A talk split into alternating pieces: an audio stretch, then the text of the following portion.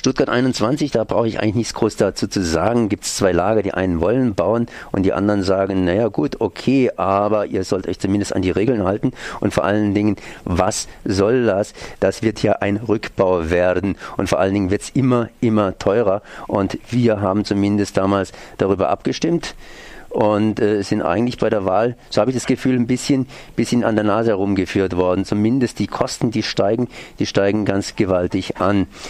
Äh, ich bin jetzt verbunden mit Rechtsanwalt Dr. Eisenhardt von Leuper vom Aktionsbündnis gegen Stuttgart 21 und äh, gerade am Kostendeckel, am Kostendeckel üben sie eben Kritik. Das heißt, äh, zumindest das Land Baden-Württemberg soll sich ja wohl an den ja, Volksentscheid damals halten. Ja, also ähm, es gibt die zwei Seiten. Die Deutsche Bahn, die steht im Kostendruck, das heißt die Kostensprengung von vor drei Jahren war schon mal da.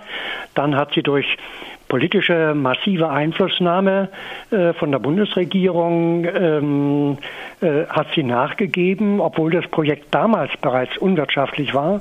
Nun gibt es, wir haben ein Gutachten von Dr. Viereck, wonach weitere äh, Milliarden Kosten, dreieinhalb Milliarden etwa hinzukommen, auf 9,8 Milliarden wird das Projekt sprengen.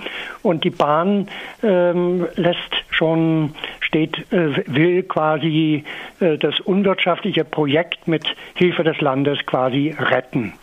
Nun ähm, haben Sie recht. Ähm, es gibt den Finanzierungsvertrag, da ist die absolute Kostendeckelung da und ähm, da haben alle Parteien äh, darauf geschworen, der darf nicht gesprengt werden.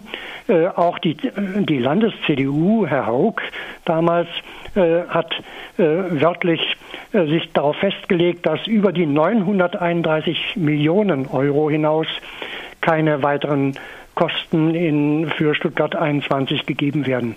Und wenn nun ähm, die Landesregierung darüber hinweggehen würde, wäre es natürlich einmal schädlich für die eigenen Sozialaufgaben des Landes und es würde auch das gegebene Versprechen sprengen, äh, wäre im Grunde eine Art Untreue gegen die Landesinteressen.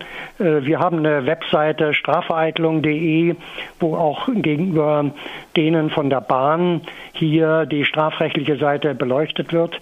Äh, aber ich möchte sagen, da gibt es kein Wenn und Aber. Der Kostendeckel ist das Mindeste, dass der nicht gesprengt wird und äh, dass man da auch keine faulen Kompromisse eingehen darf. Naja, wir sind aber im politischen Bereich und da wird schon mal was gesagt und dann was anderes gemeint, beziehungsweise äh, diese Schwurhand erhoben und hinterm Rücken eine andere Hand gesenkt. Und von welcher Landesregierung sprechen wir jetzt? Wir haben ja gerade so Koalitionsverhandlungen, das heißt, da wechselt sich ja auch wiederum einiges.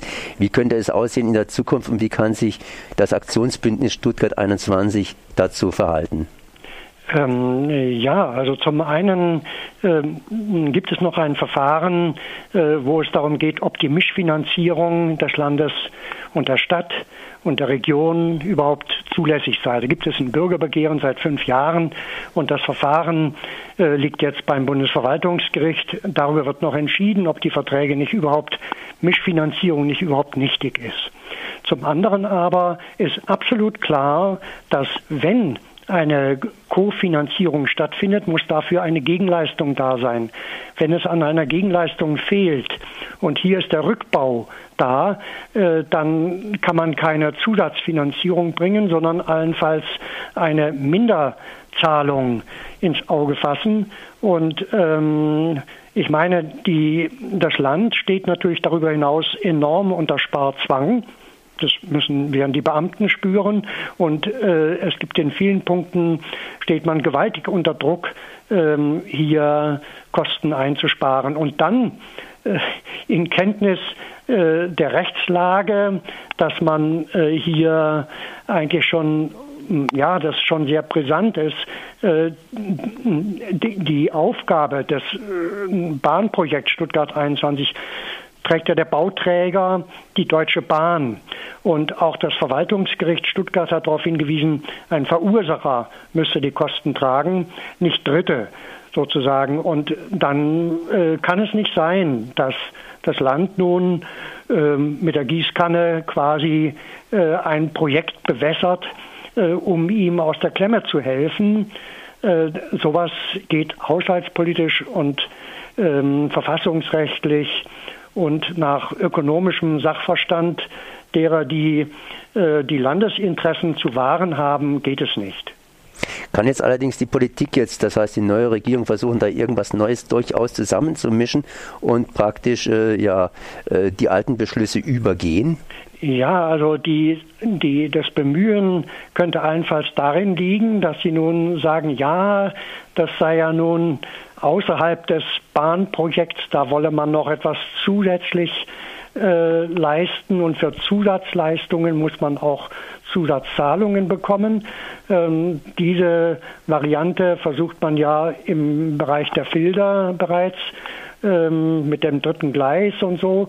Und ähm, das ist aber nicht redlich weil es, ähm, weil es immer ein Gesamtprojekt Stuttgart 21 war und die Kostenplanung und die Festlegung auf Zusatzfinanzierungen äh, immer nur in einer begrenzten Weise äh, vereinbart war. Es wäre eine Vertragssprengung und ähm, wie gesagt, äh, das ist noch nicht das Ende der Wegstrecke, äh, ob man hier ähm, das überhaupt tun darf.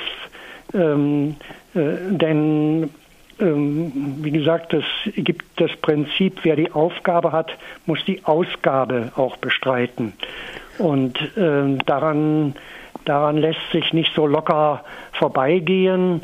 Da wird noch, da wird noch entschieden. Und äh, das kann man nicht vorwegnehmen. Und man kann vor allen Dingen nicht die über die massiven Interessen des Landes ähm, so äh, einfach die beiseite schieben. Es gibt ja wesentliche Aufgaben, die ureigene Landesaufgaben sind, nicht die dadurch den kürzeren ziehen. Und das ist eine Ungleichbehandlung äh, und ein, ein Verstoß gegen maßgebende Prinzipien. So Dr. Eisenhardt von Leuper vom Aktionsbündnis gegen Stuttgart 21.